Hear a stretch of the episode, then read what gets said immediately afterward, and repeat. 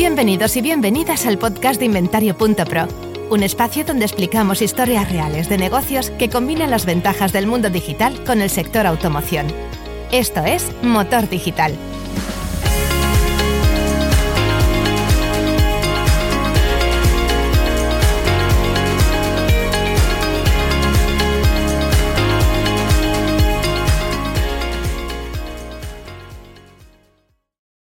Hola, ¿qué tal? Bienvenidas, bienvenidos a un nuevo episodio del podcast de Inventario.pro. Pasando ya la sesentena de capítulos, así que no, está mal. Vamos con un tema de los que hacía mucho tiempo que queríamos encontrar eh, un, buen ejemplo, un buen representante, o una buena representante, en este caso es un buen representante del, rol del, Digital Manager. Esto vamos a hablar hoy y vamos a, a, ametrallar a nuestro invitado a preguntas. Está con nosotros Gerard Álvarez, que es el Digital Manager de Group Nima. ¿Qué tal, Gerard? ¿Cómo estás? Encantado, Edu. Todo muy bien. ¿Vosotros? Bien, muy contentos Encantado de estar con vosotros aquí. Pues muy bien, nosotros también. Estamos eh, eh, con muchas ganas de preguntarte cosas del, de lo que para nosotros es uno de los cambios mayores que hay en los últimos 3-4 años, que es la aparición eh, de, profesionales muy especializados en el ámbito digital, que luego iremos viendo las distintas tipologías que nosotros hemos visto, a ver si te encaja a ti o te, pasa, te ha pasado lo mismo, y luego iremos descubriendo un poco, eh, ya pues por alguien que lo hace cada día y muchas horas al día, eh, la, tarea de, de, ser el digital manager. Y antes que nada, como siempre hacemos con todos con todas las eh, participantes del podcast, eh, pues vamos a descubrir un poco quién eres, tu trayectoria profesional y luego hablaremos del, grupo en el que estás actualmente y qué es lo que qué es lo que hace un digital manager. Pero primero, por favor, preséntate para que sepan quién eres. Bueno, yo soy Gerard Álvarez, eh, soy el responsable digital, digital manager de Grupo Lima. Y bueno, realmente llevo desde el 2016 enrolado en, en el sector, estoy trabajando siempre en, este área.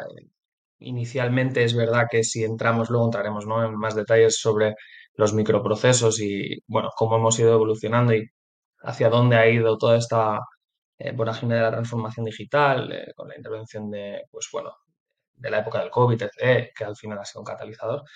Pero eso, eh, desde el 2016 enrolado en diferentes proyectos, eh, siempre enfocados a la transformación digital de la automoción o de procesos vinculados a la automoción. Y, y pero mi, realmente eh, mi inicio en todo esto, yo siempre digo que se remonta más o menos cuando yo tenía 17 años y pues muy jovencito, en 2007 monté mi primera base de datos para un proceso muy concreto de, de la automoción, algo súper casero, algo súper em, que vivía en mi casa, porque mi padre viene del sector y, por, por, conocimiento en, mi propia casa, pues eh, empecé a dar mis pequeños pinitos sin saber nunca que me acabaría dedicando a ello, pero en ese momento pues me hacía ilusión y echarle una mano con un tema y así empezó todo. Muy bien. Ahora, ¿cuántos años de, relación con el mundo digital llevas y de profesional? Eh, eh, en diferentes, eh, digamos, en diferentes fases. en el mundo digital a nivel personal, desde eso, desde el 2006, 2010, 2007, ¿vale? Pero realmente a nivel profesional, pues más o menos desde el 2014, 15 a la pues empecé a tocar algunos procesos digitales dentro de mi empresa, aunque yo no ocupaba puestos de, digitalización ni nada que ver, pero a lo mejor pues como propio usuario sufrí una transformación eh, y ahí pues encargado a lo mejor algún microproceso dentro de mi propio departamento en el que trabajaba y luego pequeños proyectos. Poco a poco, poco a poco me fui metiendo más, eh, vi que me gustaba, vi que se me podía dar bien y empecé a, a indagar un poquito más y entonces eh, ahí me fui enrolando más, pero fuerte, eh, digamos más intensamente desde el 2016. Es cuando realmente ahí he estado siempre más vinculado que tú enganchas, y mucho más. Vale, entonces tú enganchas eh, bastante tiempo atrás de lo que es como un punto de inflexión, que es lo que más o menos todos estamos de acuerdo, que hemos percibido, que es el momento del, de la pandemia y lo que genera de, malo ya lo sabemos todos, pero de, bueno es como dar un salto en el tiempo adelante, al menos a nivel de sector, que se nota un montón. Y justo antes de la pandemia, pues había otra manera, otra manera de actuar las cosas, otra sensación de velocidad, otra sensación de urgencia y después del COVID es como otra, otra película totalmente distinta. Em, ahora en, en, Group Mima, como dices tú, estás como Digital Manager. Bueno, eh, antes, para quien no conozca Group Mima, que es un grupo muy relevante y muy importante en, en España, en Cataluña sobre todo, explícanos más o menos qué es lo que comprende, qué marcas tiene, tanto de VN como lo que hayáis creado de, ocasión, y, cuál es su, actividad actual y más o menos conocerlo un poco para ubicarnos. Eh, bueno, Grup Nima está en, tres provincias eh, a nivel de Cataluña, Tarragona, Barcelona y Girona. Tenemos más de 10 marcas que representan todos los segmentos de la automoción, tanto generalistas como premium, alemanas, japonesas, eh, suecas, tenemos de todo, de todas, una representación muy, muy amplia del, sector. Tenemos marcas propias también, evidentemente de ocasión y también de otros eh, nichos, pequeños nichos de mercado dentro del sector de automoción, mobility, eh, etcétera, ¿vale? Y todas ellas o casi todas ellas se trabajan en las tres provincias. Evidentemente nuestra fuerza está en, Tarragona y también en, en Barcelona, que es donde, donde nació, pero realmente estamos ¿Cuál es la marca de ocasión en las tres provincias. ¿Cuál es la marca de ocasión? Eh, autocolección. Eh, autocolección es nuestra marca de, ocasión. ¿Y la de movilidad? Eh, propia. y la tenemos representada en todas las, en todas las, provincias y sedes. ¿Y la de movilidad? En movilidad estamos en, estamos en Barcelona, sobre todo. Y bueno, tenemos un, un, car sharing y de vehículos 100% eléctricos, ¿vale? Y ¿Cómo se llama? estamos eh, el MEC. Vale. Perfecto. Vale, muy bien. Pues ahora que ya estamos ubicados, el tema central que me gustaría hablar contigo, voy a hacer una introducción de lo que nosotros hemos visto. O sea, en el desarrollo, dijésemos, de, Inventario Pro, que eh, tiene también eh, una repercusión, el, el, momento del COVID tiene una repercusión en lo que es la velocidad y la aceleración de lo que es el negocio digital y nosotros estábamos allí y nos, y nos pasó pues lo que le pasó a muchas empresas que espero que lo pudiesen aprovechar.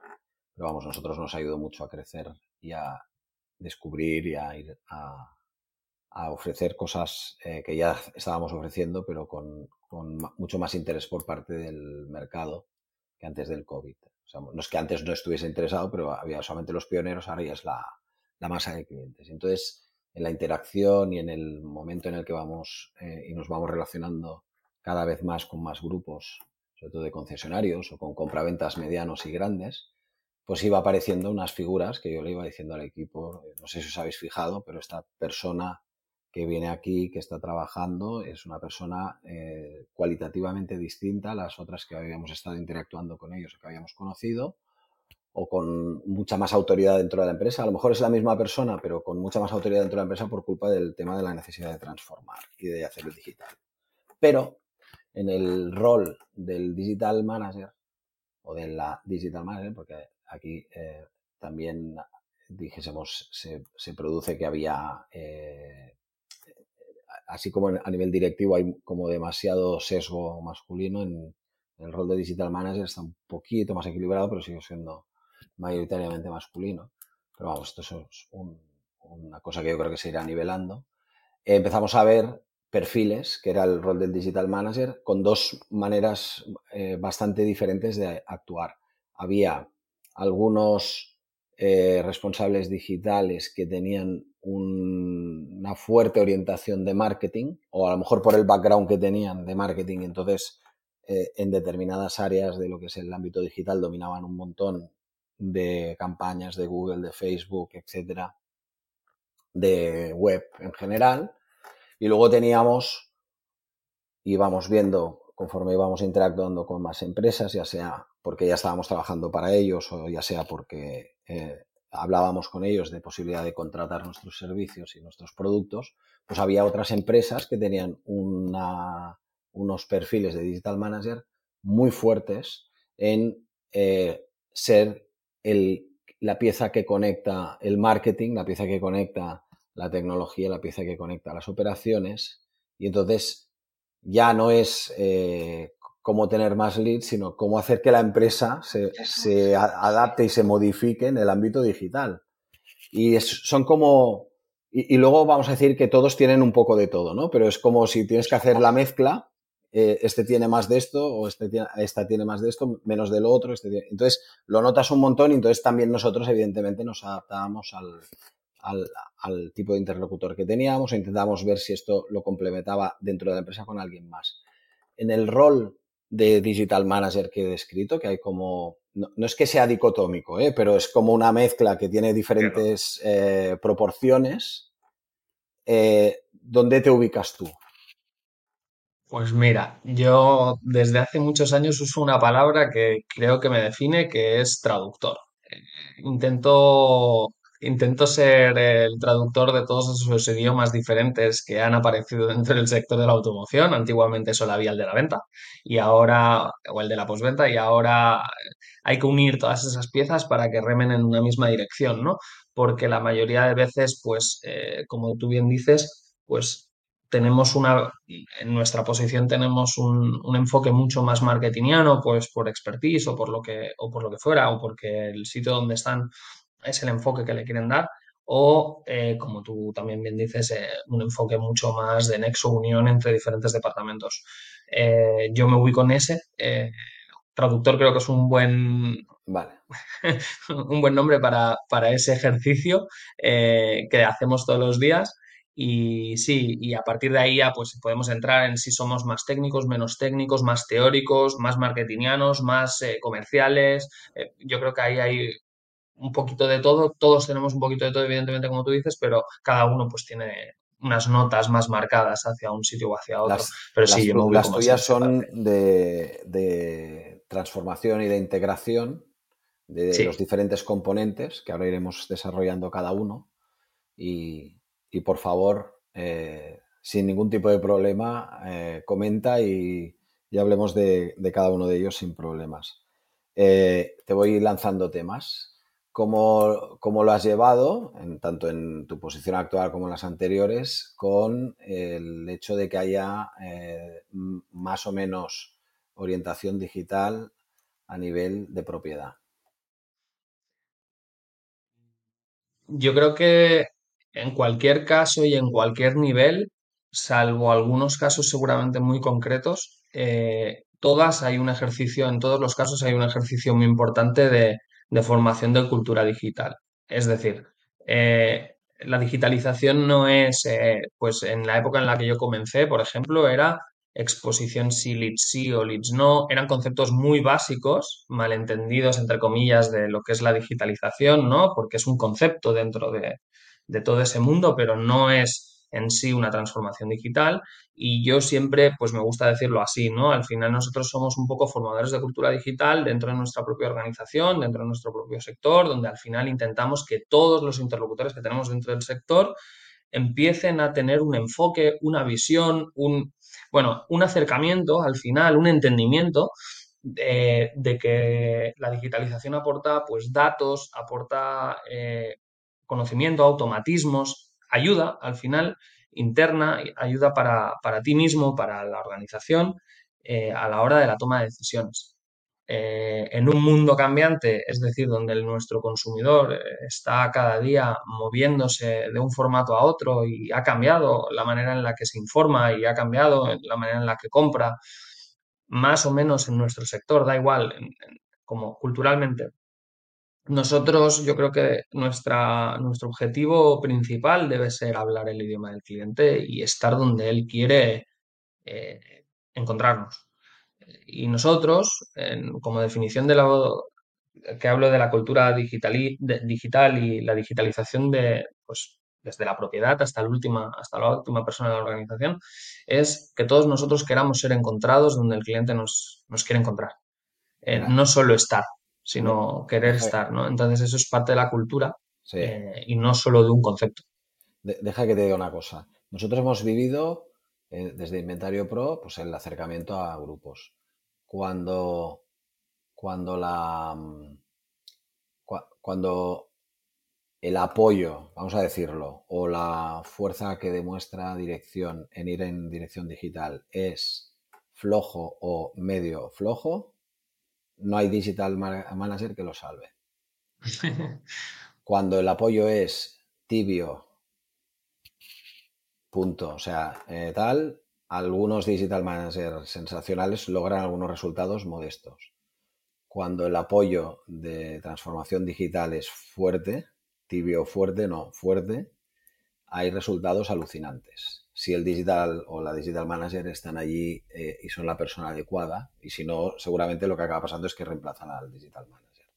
Y son, vamos a decir que en, términos de, tibieza, el, modelo de un apoyo tibio o moderado mm, ya no, ya no produce resultados. Te lo digo así de, contundente después de haber visto tantos grupos. Es cuando el grupo ha ido muy en serio, han encontrado la figura y tal, y los resultados se notan un montón. En cuenta de resultados y en, transformación. No, yo ahí te diría que, estoy de acuerdo. Es decir, al final la transformación digital eh, significa cambiar cosas, cambiar procesos, eh, afrontar retos de otra manera, eh, sin, sin intentar destruir absolutamente nada de lo que nos, antes nos funcionó. Al final es simplemente cambiarlo porque ahora hay otra manera o porque se puede hacer mejor, ¿no? Eh, o hay una oportunidad, sea el objetivo cual sea o el, digamos, el, el, digamos, lo que haga hacer ese cambio, lo que provoque el cambio. Eh, en cualquier caso, tenemos que estar abiertos a ese cambio, ¿vale? Entonces, eso es lo principal. Entonces, a partir de ahí, el soporte que te den, evidentemente, en cuanto eh, pues ayuda muchísimo o es capital o es trascendental, evidentemente, al resultado que nosotros podamos eh, dar. Eh, pero yo añadiría eso, no solo el apoyo, sino la voluntad a cambio, la voluntad a estar abierto a entender que podemos cambiar ciertas cosas y que lo que nos funcionó en el pasado simplemente pues nos funcionó y ahora podemos hacer una versión 2.0. Pero sí, evidentemente el apoyo es. Te traduzco, cuando digo apoyo, te traduzco lo que quiero decir. Quiere decir no palmaditas en la espalda, quiere decir. Correcto. Un soporte directo, sí. Soporte explícito ante el resto de personal de la empresa que esté más reacio de la organización a esos cambios. Presupuesto, dinero para. Podemos hablar de eso también. dinero para personal y tolerancia a que las pruebas no salgan bien. coste, en digital, el, coste de un error, yo siempre se lo he dicho a muchos, el coste de un error en digital es bajo. Es decir, yo, lo comparo con muchas veces con montar un, restaurante o montar una concesión y, cagarla.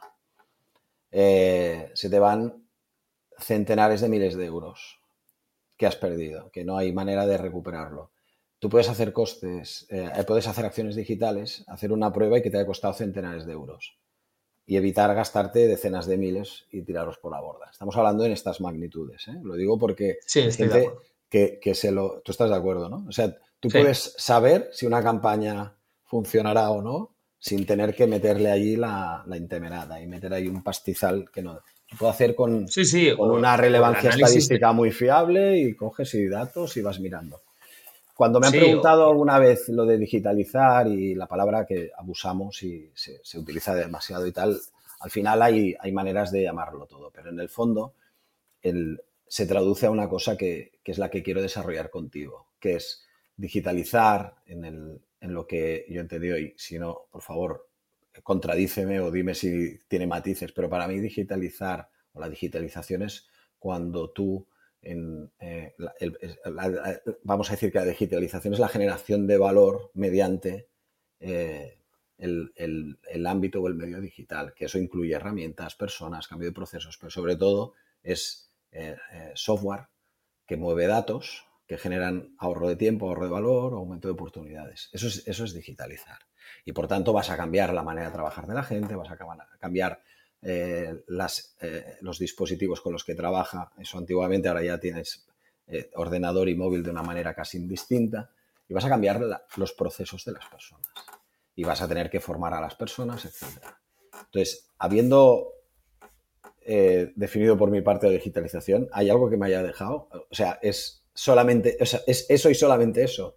es, es ver qué hay, traerlo. A mí me gusta mucho la palabra traductor mucho, porque yo creo que sé lo que quieres decir, pero si quieres desarrollarlo un poco más, porque es muy interesante, porque es verdad que hay que traducir.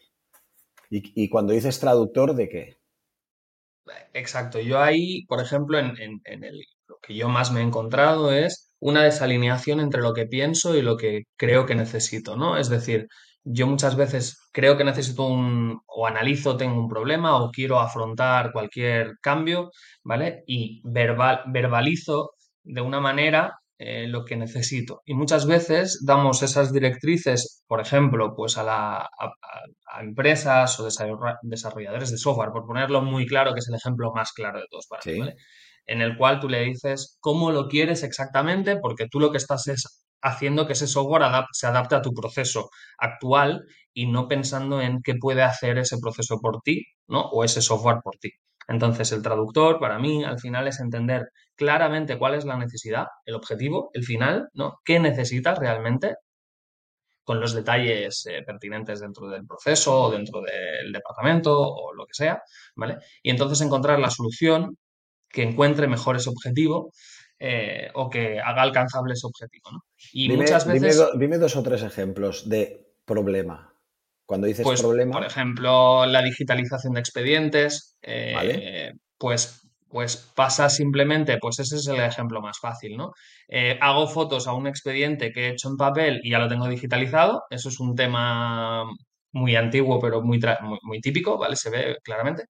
O hacer que el proceso de expediente eh, por ejemplo, de cualquier tipo de venta o de cualquier tipo de proceso eh, documental, eh, lo lleves del papel al 100% digital con una experiencia de usuario que mantenga pues, todos los estándares, que dé la confianza tanto al cliente como al interlocutor interno para que, digamos, todo el proceso se haga como debe hacerse en pro de mejora de, tiempos muertos por ambas partes, que dé movilidad a ambas partes porque ya el papel no es tan importante y lo podemos hacer a distancia, etc, etc, ¿no? Pero a distancia tampoco significa, por ejemplo, eso es el tópico, ¿no? Eh, que esté fuera de tu provincia. Puede estar en su casa y yo estar en el concesionario y estar a un kilómetro, pero no hace falta que se desplace para poder hacer un proceso, ¿no? Para firmar un documento o para leer un documento. Pues ese es un ejemplo también claro de eh, intentar ver más allá que simplemente eh, hacer las fotos y hacer un archivo digital, ¿no? Otro. Ese sería un ejemplo muy claro. Otro ejemplo muy... Bueno, y cualquier proceso de este tipo, de esta índole, siempre utilizo más o menos este ejemplo porque es el que más eh, es más tangible, ¿no? Lo ves muy claramente.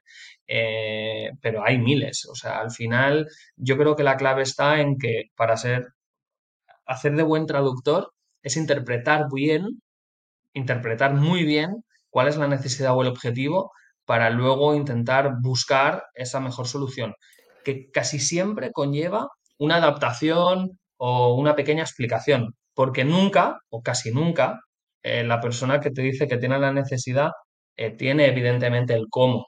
Entonces, eh, o visualiza exactamente o verbaliza, mejor dicho, exactamente el cómo cree que se debe hacer. Entonces, ahí siempre hay un matiz. El cómo, depende de tantas cosas que entiendo que lo que tú dices es eh, primero el qué, o sea, qué es lo que hay que hacer o por qué hay que hacerlo, que también está muy bien. Es importante analizarlo, sí. Porque qué es lo, sí, porque hacer digitalizar por digitalizar ya te digo yo que no aporta nada.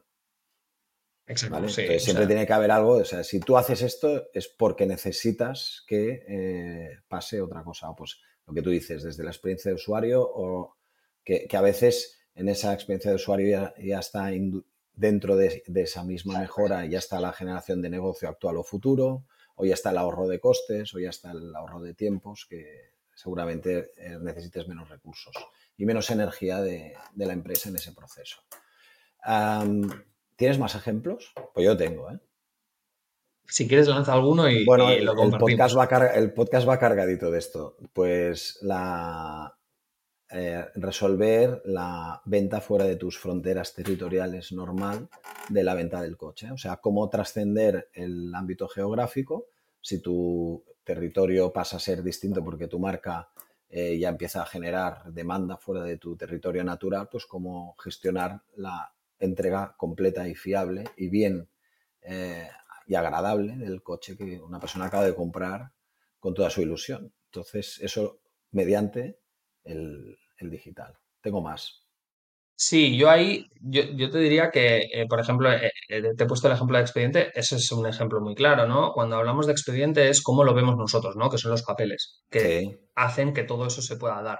Pero realmente en la experiencia de usuario hay mucho más. ¿no? Es decir, cómo trasladamos, cómo llevamos el coche, eh, no, físicamente, por ejemplo, pero yo, sí... Yo te hablaba, eh, yo te hablaba de la, de la de cómo resolver el... No, yo ver un coche lo pregunto de, cómo me solucionas. Entonces, eh, la digitaliza, o sea, digitalizar esa parte del de esto que se puede hacer, excepto la entrega física, que al final alguien tendrá que mover el coche y alguien tendrá que abrir el coche y entregárselo.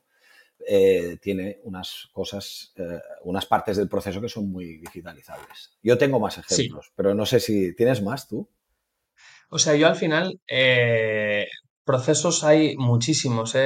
por ejemplo, desde la recepción de un vehículo en postventa a, pues, por ejemplo, el proceso de venta online o el proceso asistido. A mí me gusta hablar mucho del proceso asistido. Ahora mismo yo creo que el ejemplo más claro está en que eh, hay, hay un debate, ¿no? Venta online sí, venta online no, eh, si eh, el cliente no, siempre va a querer ver el coche, si no, no, hay una serie de preguntas, ¿no? Y cada uno ahí tiene su pequeño, digamos, su pequeña opinión. Yo pienso que al final, o sea, indudablemente estamos delante de un sistema en el que la asistencia eh, sigue demandándose, hay una, cuota de mercado altísima que sigue demandando de, asistencia, sea información comercial, sea simplemente de confirmación de datos que ya está visualizando. Y la clave de todo ello, en un proceso de digitalización, por ejemplo, de este proceso, llevar de forma online un concesionario tradicional o un concesionario físico o un coche que es algo, un objeto físico a lo digital, es eh, que la información sea, pues vuelvo un poco al inicio de, la entrevista, ¿no? Eh, cuando te decía, eh, que el cliente nos encuentre donde él nos quiera encontrar. Eso eh, es muy amplio y al final es, pues, por ejemplo, darle la información como, como para que él la entienda, no la información como nosotros hablamos internamente, sino la información que él la entienda, eh, que encuentre toda esa información de forma fácil, que la experiencia de usuario cuando está buscando en el pre, durante y después de la compra siempre sea rápida, ágil, transparente, etc., etc todos esos procesos, que es, un macro proceso, evidentemente, eh, tiene un montón de microprocesos dentro que se pueden digitalizar. Eh, pero luego, una vez a, pues, por ejemplo, la unicanalidad, es decir, poner a disposición del cliente o de cualquier cliente la atención al cliente de nuestra organización, sea del departamento que sea, por ejemplo, eso también es digitalizable perfectamente, ¿no? pero perfectamente, hay miles de ejemplos, ¿no? Em, que sea mucho más fácil contactar. Hay, un problema endémico en, el sector, ¿no? que muchas veces es la atención al cliente. Qué difícil es a veces eh, contactar o ser rápidamente atendido y que te resuelvan la, duda o la demanda que tú tienes a la primera o con un tiempo de espera saludable. Me gusta decir saludable más que corto o largo, saludable, ¿no? Entendible por parte del cliente. Todo eso también es digitalizable. Es decir, parte de la experiencia. Y la digitalización no es solo para nosotros, eh, concesionarios que queremos facilitar nuestros procesos, sino también es de cara al cliente, es decir, la experiencia que él tiene con nosotros. Es decir, que todas las herramientas que nosotros pongamos aporten valor a ambas partes. A veces solo aportarán a nosotros, pero que a nosotros al final lo que nos dará a lo mejor es tiempo para poder dedicarle al cliente. También hay ese traspaso de valor entre, en un proceso de digitalización. Hay miles. Eh, en tu, tarea de, en tu tarea de traductor que decías antes, sí. tienes que combinar personas, tienes que combinar tecnología, tienes que combinar procesos. Sí. Eh, ¿Cómo te relacionas con cada uno de estos ámbitos para que se em, muevan o se adapten a conseguir la resolución del problema detectado? El, Si el vamos más fácil uno es la, ¿El más fácil es? eh, el más fácil es la tecnología. ¿Por qué? No te discute. Al final ahí eh, No, pero hay, hay veces que el, el software que coges no, te equivocas. o no hace lo que tiene que lo- hacer o, parece, o parecía que resolvía otro problema y lo descubres más tarde. Bueno, yo ahí, yo ahí, por entrar un poco en detalle, por ejemplo, Sí. te diría, el, el enfoque número uno, el objetivo número uno, al menos desde mi punto de vista, eh, para nuestra, para, en nuestra función, son las personas. Al final es ayudarles, formarles, entender cuál es la necesidad constantemente. Es el, ese es el día a día, entender. Cada día hay ciertas casuísticas, ciertos detalles que hacen que cada día tengas debates sobre algún microproceso, sobre algún caso en concreto, ¿no? Ese es el día a día. Eso creo que es, digamos, eh, la función principal y estar constantemente eh, analizando y viendo por dónde podemos ayudar. Esa es la, la primera. Pero si bien es cierto, hay una segunda que es el software. Es decir, nosotros estamos en un sector muy concreto donde la mayoría de software es de nicho, por no decir toda. eh, y digamos que el software más open, más abierto, no entra tanto en nuestro sector, por lo que fuere, ¿no? Pues, por, que para tener un concesionario oficial, pues el taller tiene que estar certificado, el DMS tiene que estar certi- certificado, por ejemplo. Ese es un ejemplo muy básico, ¿no? Y ya pues hay software puntero a nivel mundial que no va a entrar, pues porque es open y no, no va a poder entrar, ¿no? Ese es un ejemplo muy claro. Y ahí entra un poco la segunda gran limitación o la segunda gran interacción, ¿no? Todo el mundo hoy en día, desde el año 2018, yo creo, 2019, casi todo fuera de este sector, el sector tecnológico siempre hablaba de, pues, APIs abiertas, máxima comunicación entre herramientas, todo esto ya se lanzó mucho antes. En este sector, en cambio, yo creo que se ha hecho fuerte o ha entrado en mucho más eh, fuerza post pandemia. Eh, para los que venimos de fuera del sector, porque yo inicialmente vine de fuera del sector, eh, ¿En qué era algo que ya veníamos arrastrando y que para mí, por ejemplo, ¿En qué ¿Eh? sector estabas antes? sector Eh, turístico. ah, hostia. El, el, el más bestia de todos. Uno de El los más bestia de todos, ahí pues hace muchísimos años que está digitalizados muchísimos procesos eh, de cara al cliente, de cara interno, Sí. bueno, muchísimo, ¿no? Entonces, es el ejemplo claro, por ejemplo, para mí, donde se daban por hecho muchísimas cosas que deberían hacer nuestros DMS, nuestras eh, herramientas de uso diario para cualquier proceso que quieras, ¿no? La realidad no es así, eh, es decir, estamos en ese proceso de cambio, diría, iniciándose. Hay software que ha nacido, evidentemente, eh, en edades, eh, pues eso, eh, antigüedades desde el 2016 hacia aquí, que ya han nacido con esa filosofía de máxima comunicación entre herramientas, donde pues la herramienta ya nace pensando en que ella quiere hacer una parte del proceso y que entiende que no va a poder hacer todos los procesos y que la mejor manera de integrarse dentro del sector es conectándose con el resto, es decir, conectándose con los mejores partners posibles dentro de cada, me lo, me lo estás poniendo a huevo. Inventario Pro, en, el, en la concepción que dices tú, es, es esto. O sea, no, Es no, no, no tiene que ser. eh, o sea, el, el DMS tiene que tener una conexión y nosotros hablarnos con el DMS, hablarnos con el CRM. Es eso. Nace de una necesidad, pues porque los que estaban anteriormente no hacían ciertas funciones o les cuesta desarrollar ciertas funciones o porque no es su función principal y consideran que no es tan no- importante. Porque era de nicho, porque no era su función principal y porque Eso es. no hacía falta resolver otros problemas o contribuir a resolver otros problemas o no se lo demandaban. A la que ha, cambi- a la que ha cambiado todo diciendo, mira, yo quiero un- una buena herramienta de CRM, yo quiero una buena herramienta de DMS que no es la misma, o yo quiero trabajar con este portal, empiezan a aparecer, eh, o quiero una Ciertas buena web, necesidades. o quiero una buena web que tenga unos automatismos, pues eso es lo que Bueno, genera todo. Y ahí también un poco el proceso nuestro, ¿no? Eh, no es lo mismo hablar de mover 30 unidades a mover 1000 unidades o 5000 o 10.000. Ahí Claro. es donde realmente la digitalización es donde aporta valor, ¿no? Cuando todo se escala, eh, hay una máxima dentro del sector que es la escalabilidad de los proyectos, ¿no? Entonces, al final, eh, cuando tú escoges cualquier herramienta, tienes que estar pensando en el futuro y no solo en el hoy. Eh, es decir, tienes que pensar en si resuelve tu problema actual, pero también si tiene cierta escalabilidad. Y hay ciertos datos, cierta manera de ver las cosas que te dicen que sí que va a poder ser posible o no va a ser posible, ¿no? Entonces, yo creo que en este sector también nos hemos encontrado, o nos encontramos todos los que estamos, que hay dos líneas. Hay unas líneas que han nacido ya eh, con estas filosofías, porque son mucho más actuales, porque han, han surgido de una necesidad o una oportunidad de mercado, pues fruto de la pandemia o fruto de lo que sea, ¿no? Eh, pues el caso que tú has puesto es, un ejemplo muy claro. Em, y, el, y por contra están pues, los softwares eh, anteriores o que nacieron anteriormente, que tienen procesos muy importantes dentro de las organizaciones. y que, resuelven muy bien lo que hacen, porque es precisamente son, eh, excelentes de automoción, son, son soluciones puros. se, han, ido evolucionando para resolver un problema que te vas justo al sector de al lado, te vas al sector inmobiliario, te vas al sector tal, y ese software no, no hay por dónde cogerlo, pero en automoción hace exactamente el, encaje. Yo estoy bastante de acuerdo con tu visión, que lo sepas. Sí, el software, el software de, automoción es muy de nicho, exageradamente de nicho. Y te, voy a contar una cosa. Si, la tendencia en Europa y en España, yo creo que va a ir acabando siendo. Te pongo un ejemplo muy, muy, claro que, hemos vivido en los últimos meses nosotros de una manera muy, muy bestia.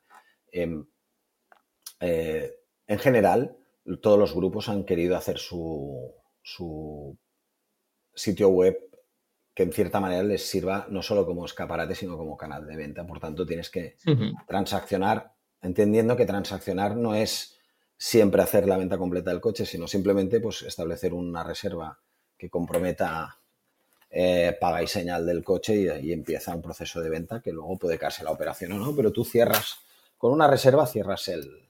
No cierras, empiezas otro tipo de relación con el cliente donde ya no está informándose, el tío ya ha puesto él o la que está comprando el coche ha puesto dinero eh, a cuenta del coche, ¿no? Entonces, eh, ese coche ya no se puede vender. O sea, en teoría, durante no sé cuánto tiempo, pero ese coche no tiene que estar en venta. Entonces, por otro lado, en el, en el ciberespacio hay un portal que está anunciando el coche. Vale, entonces nosotros, esta es la típica situación que dices, ¿cómo podemos ayudar a, un grupo que lo que quiere es eh, establecer una cierta cuota de ventas de, venta digital, vengan de donde vengan, en este caso las reservas, porque antes era generar leads y, bueno, oye, mira, este lead es de un coche que ya está vendido, lo siento mucho, o un coche que ya está reservado, pero tú cómo lo haces cuando hay varios sitios reservando. Y es lo que le pasaba al sector turismo.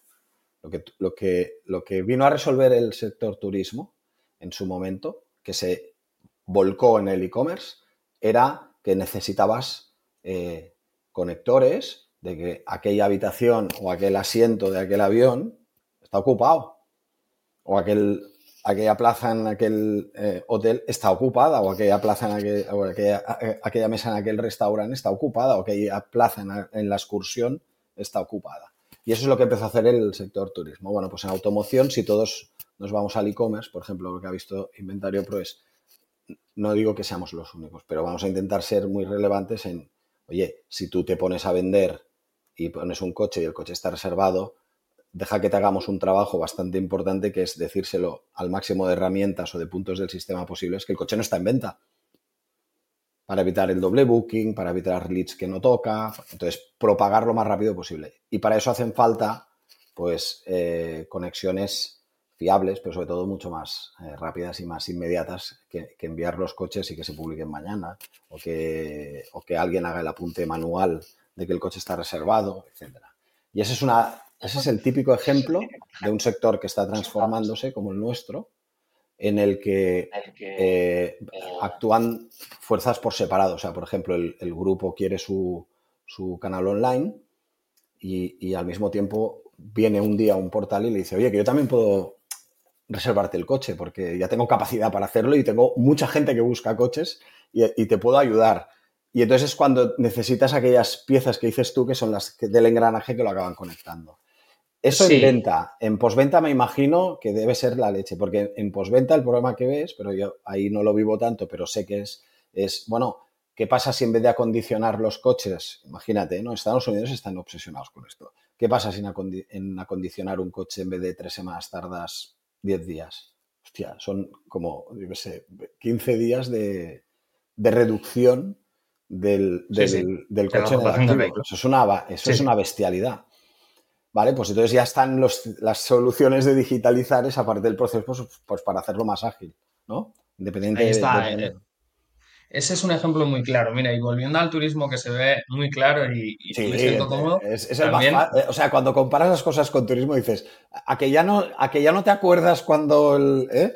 a, que no te acuerdas cuando no había es que ya vivimos desde hace muchos años que el, que lo compras Porque todos somos usuarios, entonces lo entendemos como usuario, entonces es muy fácil, eh, digamos, entre comillas, banalizarlo, ¿no? Mira, hay, hay, una figura en el sector turismo que se, mm, todos los que nos escuchan nos entenderán, ¿no?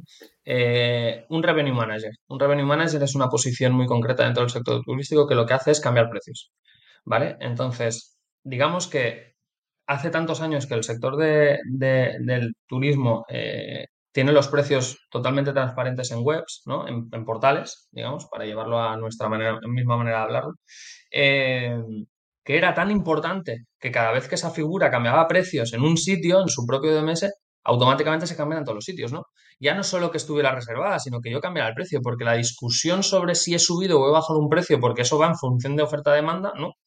Eh, te podía generar un problema de atención al cliente en una llamada o en una persona que había venido eh, personalmente a, tu, a, tu front. ¿no? Al final, eh, eh, esas conexiones eran vitales, no solo ya por el booking, sino por la parte de pricing, ¿no? Entonces, aquí estás en lo mismo, ¿no? O sea, si hablas de, pues, actualizar precios, tanto es bajar, pues, evidentemente, actualizar precios, actualizar condiciones, actualizar disponibilidad de vehículos, esas tres cosas son claves en un proceso de venta online. Cuando tú dices, bueno, es que vienen interlocutores, tú quieres tu propio canal de venta propio, eh, la clave de todo es, la, es, cómo de robusta es la información que das al cliente, ¿no? Es decir, la disponibilidad es una y las condiciones de, venta son las segundas. Esas son las dos principales. Si esas dos no están totalmente garantizadas, ah, en condiciones metes el, ese proceso. Pero en condiciones metes el precio. Cuando dices Sí, sí, meto el ah, precio. Vale, vale, sí, sí.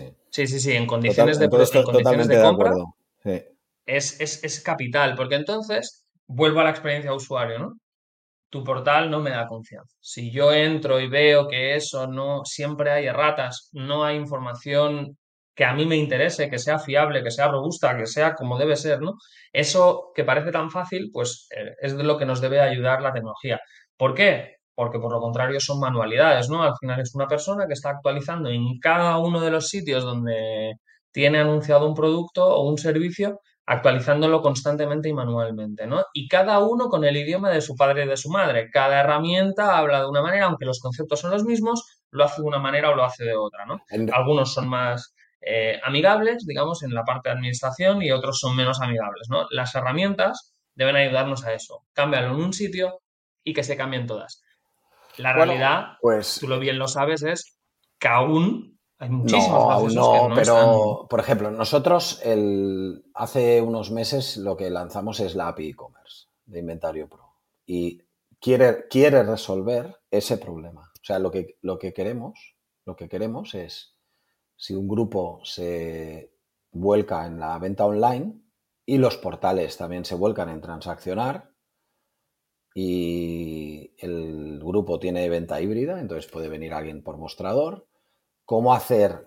Siempre dentro de las capacidades de cada parte que tienes que conectar. Por ejemplo, si, si te pongo un ejemplo, ¿eh? si, un portal tiene un web service y un web service, que sería lo que permite hacer una conexión instantánea. ¿eh? Conexión, sí, sí ya sé, los puristas me van a castigar, pero web service, API, o sea, las conexiones a tiempo real.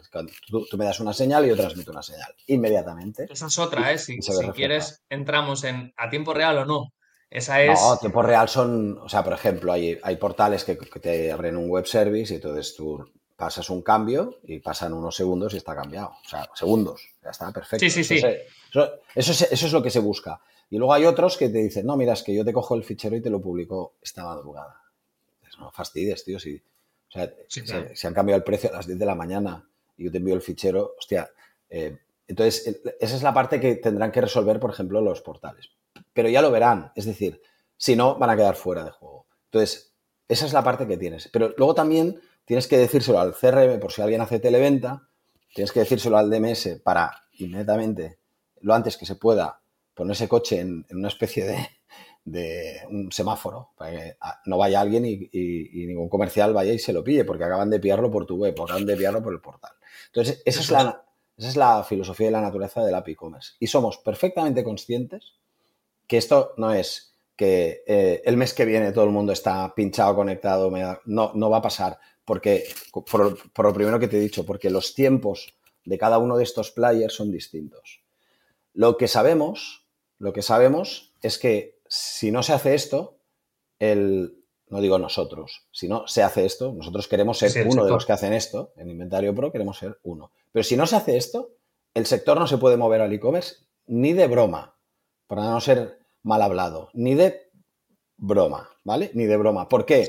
Porque tú no, es lo que dices tú, si es que lo has descrito perfectamente. Hostia, si yo voy viendo coches y cada coche que miro y pregunto por él, bueno, el primero pensaré, mala suerte, mala suerte la mía, que he preguntado por un coche que estaba de coña, a un precio que estaba de coña, ¡ah! Estaba reservado. Y al final lo volveré a hacer otra vez porque volveré a darle confianza y como me vuelva a pasar, ese portal para mí no tiene información o esa web para mí no tiene información fiable. Fuera. Fin de la historia. Ya no quiero saber nada de ellos. Y esto es lo que le puede acabar pasando y es la trampa que tiene todo este tema, que está muy chulo y muy majo hablar de, ponerse con el e-commerce y de digitalizar y tal, y hay una trampa intrínseca en, la información que estás viendo. Y quien, quiera verlo de la manera que lo vemos, por ejemplo, Gerard, tú y yo y otras personas del sector, solo tiene que pensar en el turismo. O sea, tú estás tranquilo, en general, excepto contadísimas excepciones, que tal asiento de tal vuelo de tal día está libre o está ocupado, o del tren, o la habitación del hotel, que hay disponibilidad y te la quedas. No, no, sabes qué habitación, eso no es tan habitual, pero sabes que hay hueco y disponibilidad, porque ahí vamos a decir que son son intercambiables entre ellos. El coche, que es más, en principio el coche usado es más cabronazo porque aquella unidad es aquella unidad y no es la otra. Es única. Es única. Ahí sí que hay un problema. Y en, coche nuevo, pues, ¿qué quieres que te diga? Si son para pedido a fábrica, pues eso no pasa nada porque es una cosa que no existe, que se tiene que crear. Pero si ya está creada y es aquella unidad que tiene aquellos extras y tal, ¿es esa a ese precio o no es esa? Y será otra. ahí te diré yo lo, veo exactamente igual que tú y ahí te diré, en VN hay dos vertientes que yo soy, bueno, yo estoy ahí viendo el mercado expectante, hacia dónde vamos, ¿no? Es decir, si cogemos el sector de automoción, años 90 y anteriores, cada marca tenía muchísimos menos modelos, muchísimas menos posibilidades de personalización, etc, etc, etc. Si estuviéramos en ese modelo, hay una marca muy clara que vende sus productos 100% online y que son Sota Caballo Rey, entre comillas, eh, sus productos, es muy fácil establecer ese proceso para VN, pues porque al final hay muy poca variante. Y es muy fácil decir si tienes disponibilidad o no tienes disponibilidad, tanto en stock como en, como en fábrica, ¿no? O disponibilidad en timings. Donde se complica la historia es cuando hay mucha personalización, donde eh, pues ese coche que parece exactamente igual no es exactamente igual y la información que tú has dado públicamente, pues a lo mejor hay un extra o un opcional o un, o un algo de serie que es diferente. Ahí se complica. En el VO, en el VO es clave, es crítico, es decir, ese coche es único. No hay otro igual, porque los kilómetros ya determinan una diferencia, el uso ya determina una diferencia, el desgaste ya determina una diferencia, ¿no? Entonces ahí, eh, digamos, que ahí es sí o sí, como tú bien dices, eh, capital para abocarte al e-commerce.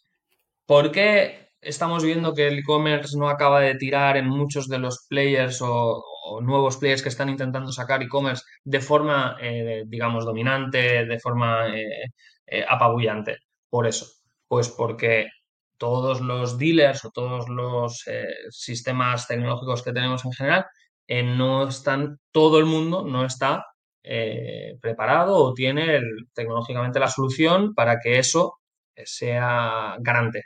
Eh, a mí me gusta usar esa palabra, ¿eh? es decir, que el software garantice que eso es así, que es lo que tú tienes como sensación cuando entras en cualquier portal conocido en el sector turístico, como tú bien dices, incluso las webs propias de cada uno de los. No, vas muy, vas muy tranquilo al, vas muy tranquilo. a buscar aquello que quieres y sabes que si pones ahí una reserva y tal, excepto situaciones. Sí, salvo en. Salvo en... situaciones meteorológicas y tal, pero... Sí, y salvo aerolíneas que puedan haber hecho overbooking porque han vendido más y tal, y es una práctica habitual, etc, salvo eso, ¿a, ti te ha pasado alguna vez, ¿A ti te ha pasado alguna vez en tu vida? O sea, yo conozco historias y tal, pero mm, a mí no, me ha pasado en mi vida.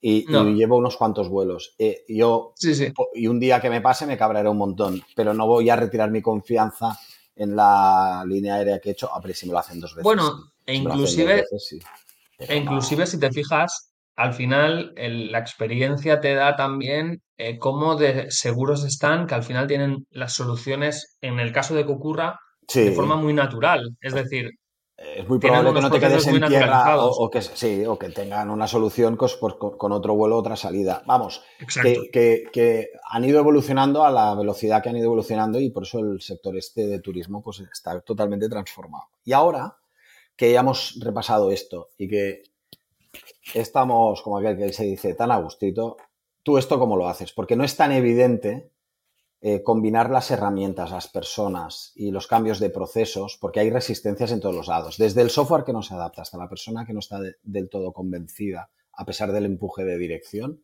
o, como tú dices muy bien, al encaje de las distintas piezas. ¿Qué, te hace notar que tienes éxito cuando? Porque seguro que has hecho cosas que no te han salido bien y cosas que sí. ¿Qué es lo que te hace notar que te está saliendo bien y qué es lo que haces para conseguir que salga bien? Porque ahí está la clave del éxito, es cómo o qué aconsejarías a los eh, actuales o futuros o las futuras eh, responsables digitales eh, que tienen que poner especial cuidado y atención, si tuvieses que aconsejar.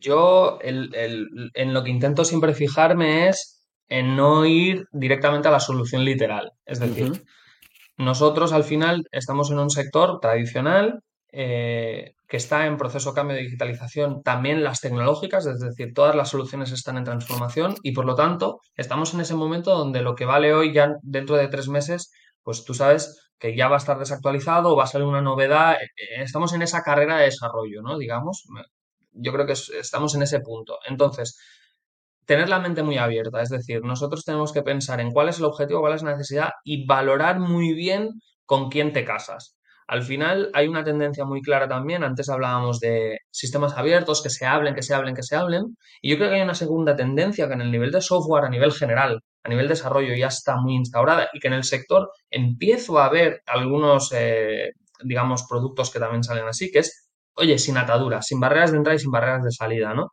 Es decir, eh, intentar ir con, partners, buscar soluciones que sean escalables, que además eh, veas que, que, son, que, que, se adaptan, que, están en, boga del desarrollo, no solo de ese proceso que se hacía así y es así porque esto es así de toda la vida. Y acabo de decir un tópico así, pero que, lo, que, es muy recurrente, ¿no? Esto se hace así. Bueno, eh, lo primero es, ¿qué queremos? Lo segundo es, venga, ¿cómo lo podemos conseguir? ¿Lo vamos a conseguir en un paso o lo vamos a tener que hacer iterando, ¿no? Eh, un paso, dos pasos, tres pasos, cuatro pasos, cinco pasos y en cuánto tiempo podemos asumir ese objetivo, ¿no?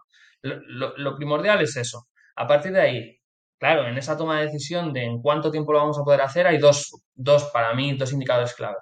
¿Estamos preparados para poder hacer ese paso? Nosotros internamente, empezando por uno mismo, por el departamento de uno mismo y como organización, y la segunda es, ¿tenemos el ecosistema, es decir, nuestros partners tecnológicos, el mercado, etcétera, está en ese punto? Es decir, ¿eso está consolidado? ¿Se puede hacer? Si eso se da, no pasa nada. Si eso no se da, hay que ser abiertos, iterar y pensar en procesos sencillos. Una, otra de las cosas que habitualmente intentas evitar, o al menos yo intento evitar y no siempre nos pues bueno, muchas veces, seguramente muchas partes del fracaso, yo creo que los fracasos o los errores pueden venir por dos cosas. Porque te adelantas un pelo al momento, te adelantas un punto a ese momento y no has hecho bien ese análisis de ecosistema y de organización de si están preparados o si estamos preparados o no estamos preparados para poder dar esa solución. O la segunda es porque te has pasado de complicado. Es decir, has querido digitalizar algo haciéndolo demasiado complicado, metiendo mucho proceso, etcétera. A veces las cosas simples eh, funcionan mejor. Entonces, eh, detallar o parcelar, nosotros le vamos a iterar al final en el proyecto es, muy importante. Yo mi consejo es tener la mente abierta, no pensar directamente en la solución literal, intentar buscar si hay una solución fuera de, ese, de, esa, de esa manera de hacer, eh, de ese know-how que ya tenemos en el sector, pero que puede a lo mejor, pues viendo paralelismos en otros sectores, eh, que ya han resuelto ese tipo de problemas, cómo lo han resuelto, ¿no? Y al final los elementos son comunes. Eh, tú y yo hemos estado hablando constantemente de esa comparación constante con el turismo y si te fijas los elementos siempre son comunes. Otra cosa es... A mí me sirve mucho cuando uh, intento pensar lo que le pasará al sector si se vuelca hacia el e-commerce, que en una parte o toda la transacción o una parte de las ventas del, del, grupo se hagan en digital, porque en turismo casi todo es así. O sea, es empezó con agencias y con venta en mostrador y mira cómo está ahora. O sea, y esto ha pasado, ¿qué? ¿10, 15 años? ¿Cómo va? Bueno, y ahí, y ahí fíjate, ¿eh? que es a lo que yo estoy intentando decir, ¿no? Al final es, bueno, y, y ahí ha cambiado totalmente, la cadena de valor ha cambiado. El cliente ya está buscando otras cosas. ¿Sobreviven agencias? Sí, evidentemente sí, eh, pero tienen que aportar un valor. Ahí está clarísimo. Ahí son las de viajes súper especializados o cosas muy exóticas y tal, y viajes muy, muy, muy ad hoc. Pero viajes combinados, algo muy personalizado. me voy a una reunión en tal y me tengo que mover y me tengo que ir a un congreso y vuelvo.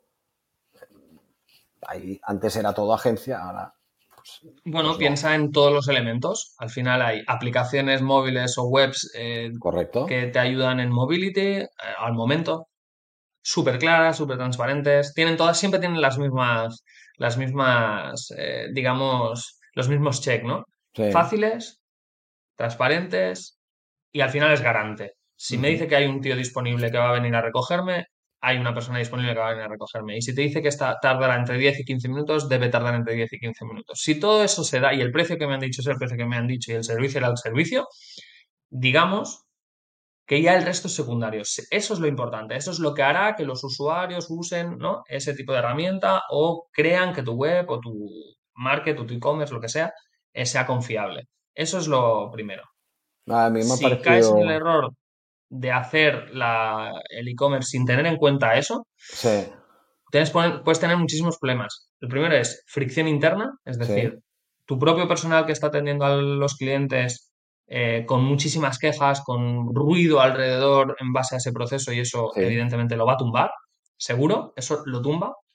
Y el segundo es, pues, que cada día, pues, evidentemente es abocado a fracaso, por lo tanto, al final eh, acabará cayendo ese propio proyecto, ¿no? Como aquel que dice, y tendrá que salir otro. ¿Tú has notado cuando te han salido los proyectos o los has acabado iterando de tal manera que ha acabado generando valor esa creación de valor? ¿Te la han reconocido, la has percibido o ha salido eh, plasmado en algún número, alguna métrica o algún que, sí, claro. eso, ha, dado, eso ha dado retorno? Eh, sí, o sea, cuando aciertas con el proceso o la empresa, es decir, cuando todos los astros se alinean, todo funciona, etcétera, etcétera, etcétera, y digamos que estabas en el momento y en el lugar adecuado haciendo ese, ese, ese, proceso, se nota rápidamente porque el propio usuario te lo demanda, porque el propio usuario está orgulloso, el propio usuario interno, ¿eh? el propio usuario entra en la dinámica de que eso le aporta valor. Entonces, ese es un indicador clave. Si el usuario te dice, te verbaliza que eso le aporta valor o quiere usar la herramienta porque claramente ves, ahí se ve muy claro, en nuestro sector se ve clarísimo. Eh, cuando genera rechazo, ahí tienes que ser muy frío, calcular muy bien. Eh, ¿Es un rechazo porque es un miedo al cambio? Muy recurrente, eso es muy recurrente. O no está bien planteado y realmente hay una fricción clara entre lo que se debe hacer o lo que estamos intentando hacer, ¿no? Y, dónde estamos.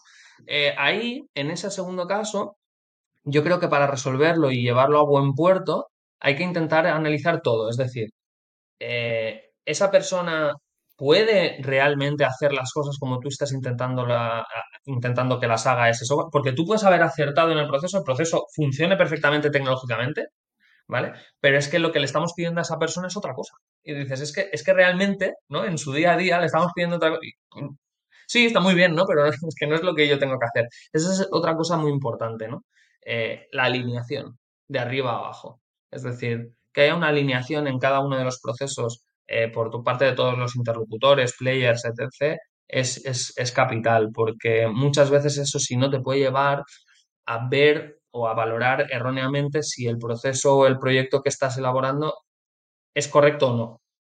Eh, no es solo si funciona o no, eso es un indicador. Es decir, eso te tiene que llevar a reflexionar si debes matizar o no, o es formación, o es, eh, digamos, eh, concienciación, que sería otra cosa aparte de formación. Concienciación, formación, o hay que iterar, hay que cambiar, hay que pivotar. Una, una de las cosas que yo recomendaría, antes me preguntabas, ¿y qué recomendaría? Ser muy ágiles. Ser muy ágiles hay que ser muy ágiles en la, en la toma de decisiones y en, el análisis, ¿no? Es decir, no debemos quedarnos anclados tampoco en, lo, en el sí o en el no. Hay que ser ágiles, hay que analizar bien. y ahí la digitalización te ayuda, ¿no? Eh, apóyate en herramientas que te den datos en vivo, eh, que te den datos que te sirvan, que te aporten valor a ti a la hora de toma de decisiones, eso es importantísimo. Eso pues para ver también las tendencias, lo que tú dices. Hay cosas que es, el primer indicador es el rechazo o la aceptación de tus propios usuarios, si hablamos de herramienta interna. Em, y la segunda es retorno.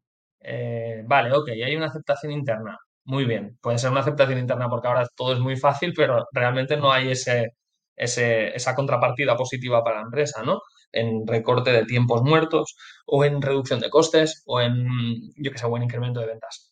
Ese es el segundo valor. El primero es uno y el segundo es el otro. Porque es muy difícil que funcione uno sin el otro, ¿sabes? Es, casi imposible. Yo creo que con los consejos que has dado, eh, ya, ya, hay, ya, hay, bastante para, encarar el, el, tema del rol del marketing manager. Ahí del marketing manager, del digital manager. En todo lo que no dominas, suficiente? ¿Cómo te apoyas o en qué es lo que buscas y qué complemento buscas tanto a nivel de eh, conocimiento, herramientas, personas? ¿Cómo lo sueles resolver todo esto? Porque no se sabe de todo mucho. Eso es.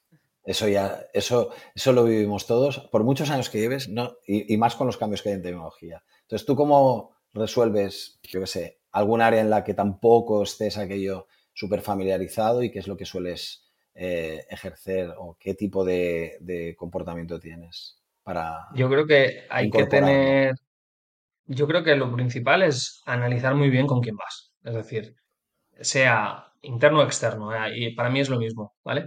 Eh, tú inicialmente decides si ese valor que te debe aportar una posición o una función debe ser interna o externa. Una vez has decidido eso por el motivo que fuera, da igual, ¿con quién vas? Y yo al final siempre intento, pues, uno, que no me tiene que gustar a mí. E intento, una, una, de las cosas que debemos hacer todos nosotros y sobre todo el, digital manager, cuanto más marketingiano es, yo creo que más, más debe pensar en ello, ¿no? Es no pensar en lo que uno, a uno le gusta. Yo tengo una, yo siempre lo digo, marketing somos todos, al final todo es marketing, eh, pero hay marketing para todos todos encontramos lo que nos gusta en el mercado, todos encontramos lo que nos gusta en una tienda, todos encontramos lo que nos gusta en todos los lados. Si tú tomas tus decisiones en base a tus gustos, eso no tiene por qué ser el éxito, ¿no? Entonces tienes que alejarte de tus gustos e irte a, indicadores mucho más objetivos. Retorno X, ¿vale? Me parece, el, apellido le me parece muy, muy buen consejo. Yo creo que esa es la clave y entonces ahí es simplemente con quién vas. Eh, feeling, lo primero, evidentemente, lo que decía antes, ese feeling sobre el desarrollo, si es un externo, por ejemplo, desarrollo software, pues qué capacidad de desarrollo tiene, cómo, cómo afronta los problemas, es ágil o no es ágil, eh, tienes mucho feedback constante eh, para nutrirte y sientes que ellos están preocupados por tus necesidades y por tus problemas diarios para poder dar vuelta a soluciones o a problemas que tenemos. E, ese es un consejo. Si es interno, lo mismo. Arrodéate de gente que sepa más que tú en eso. Eso es, eso es claro. Y el consejo hacia uno mismo es intenta entenderlo bien em, para tomar bien las decisiones, evidentemente, ¿no? Tú tienes que tocar ese área, claramente, pero en la que tú no dominas más, pero la pregunta que me has dicho es en la que tú no dominas más. Claro. Eh, Siempre hay un área en la que, oye, que, muchas, que, por, ahí no se, va no se va fino y tienes que ir a buscar a alguien que vaya fino, ya está. Eso es, exacto. Tienes que buscar algo que, pues, con esas mismas premisas que he dicho antes, eh, sepa mucho más, sea un especialista en eso y te puedas apoyar, casi te diría ciegamente, en que eso eh, va a ir en la línea que nosotros necesitamos. Y ser muy ágil, porque al final el foco va cambiando. Siempre hablamos más o menos de lo mismo, pero el foco va moviéndose. A veces es más software, a veces es más marketing, a veces es, bueno, y dentro de ahí, pues ágiles, ¿no? Porque puedes ir muy al microproceso y ahí hay un ejemplo muy claro, ¿no? Si entras en marketing, por ejemplo, en, bueno, en desarrollo también, ¿no? Tú tienes que saber que al final no eres una agencia o que no eres un desarrollador. ¿no? Al final, eh, la carrera, pues tienes que buscar quien te ayude en eso y quien se dedique a ello, porque al final tú no vas a tener la capacidad de desarrollar constantemente, seguramente, ¿no? Entonces, pues apóyate, apóyate en, compañeros de viaje que, te sientas cómodo y que, te, que sientas que entienden la escalabilidad igual que tú. Al menos yo eso es lo que intento hacer, eh, apoyarme en gente que entienda la escalabilidad igual que yo y que eso quiere decir que tienen la mente abierta a cambiar cosas. Oye, yo creo que hemos pegado un buen repaso ¿eh? a todo este tema. Me ha gustado mucho la conversación, que lo sepas. Pero yo creo que has dado muy buenos consejos. ¿eh? O sea, sin haber hablado previamente y tal, y joder, a mí me hace la misma entrevista al revés y me sale el 90% de lo que has dicho tú clavado. clavado. Y estoy bastante de acuerdo en que cuando hemos percibido en el... Nosotros, claro, estamos ahora en el lado de prestaros servicio. Cuando hemos percibido este tipo de, de esquema mental, eh, para no utilizar palabras en inglés. Que por cierto, ¿cómo lo llevas? Porque es un sector horroroso en lo que es palabreo en inglés que hay que ir con mucho cuidado, ¿eh? por cierto. Hay, que, hay tantas palabras y tal que tienes que ir con cuidado cuando te pones y tal para, para, hablar de conceptos, no tanto de, de términos. Para hacer autocrítica, sí. he ido de menos a más y, y, tengo que ir ahora a menos. yo, yo, abogo, yo abogo por una cierta limpieza. Sí, simplificar y, los el, conceptos. y el podcast tiene parte de la culpa. ¿eh? Castellano, castellano, tiene las palabras. Todas las palabras están en castellano. O, rápidamente decir la palabra en inglés y, poner al otro en, en, en, contexto. En contexto de qué es, qué es eso en términos de negocio. Porque si no es un lío, es un lío. Pero bueno, me ha parecido un, conjunto de, consejos eh, magníficos. Yo te agradezco mucho que hayas participado en el podcast. ¿Tienes algún tema de los que nosotros vamos tratando? ¿Alguna cosa que te corroa por dentro y dices, deberían hablar de no sé qué? ¿Qué te gustaría? Pues, por ejemplo, a mí es un tema que me gusta mucho en, debate. No, hemos, no hemos entrado. Hay un tema que a mí me interesa mucho que es ¿y cómo, y cómo se adapta tanto el software como la atención al cliente a todo esto que viene. Son los dos puntos que yo cada día trato más, intento darle más vueltas, ¿no? ¿Qué debemos nosotros hacer? En el concesionario. Sí, sí, sí. A nivel concesionario ese y a nivel software, ¿no? Yo creo que esos dos temas son muy importantes. Es decir, ya no nos sirve con hacer las cosas como las hacíamos. El cliente ahora mismo hace el viaje de eh, es decir, el viaje donde se informa lo está haciendo de otra manera. Si tú sigues haciendo tu proceso de venta basado en tu proceso de venta y no basado en el proceso de compra del cliente, muy interesante. estás atacando a un porcentaje muy pequeño. Muy interesante. A un porcentaje muy pequeño. Muy interesante, es verdad. Eso, ese tema a mí me, chifla, nos daría para otra conversación. Eh, no, no, esto, eh, pero es, ¿ves? Estas son las cosas que dices, coño, es verdad, porque si, si toda la manera de comprar el coche ha cambiado y te siguen atendiendo de la manera que te atendían, va a crujir por algún lado, seguro. Claro, todo el mundo, ¿eh? Sí, sí, sí, sí. Y ahí, todo el mundo. Y ahí, y ahí, por ejemplo, y la segunda es pues lo mismo enfocada al, a las empresas de software, ¿no? Oye, ¿por qué seguimos dando soluciones para mantener la manera en la que hacíamos las cosas? No, ha cambiado. Podemos hacer las cosas de otra manera.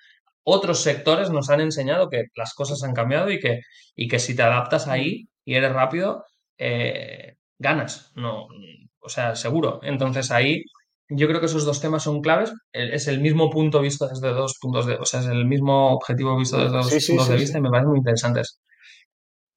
Muy bien.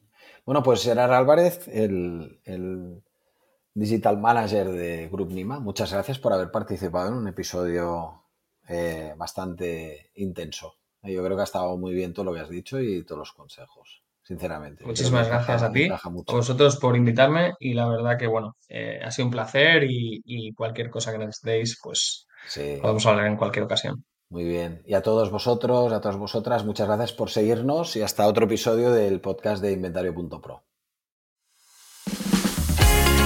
Inventario.pro es una plataforma de servicios digitales específicos para profesionales de la automoción. Te ofrecemos el mejor hub de anuncios para la multipublicación de tu stock nuestros bots para que ahorres tiempo o generes más negocio usando automatizaciones. Además, somos especialistas en crear webs de motor muy fiables y de primera calidad. Si eres un profesional de la automoción, te esperamos. Visita inventario.pro para más información.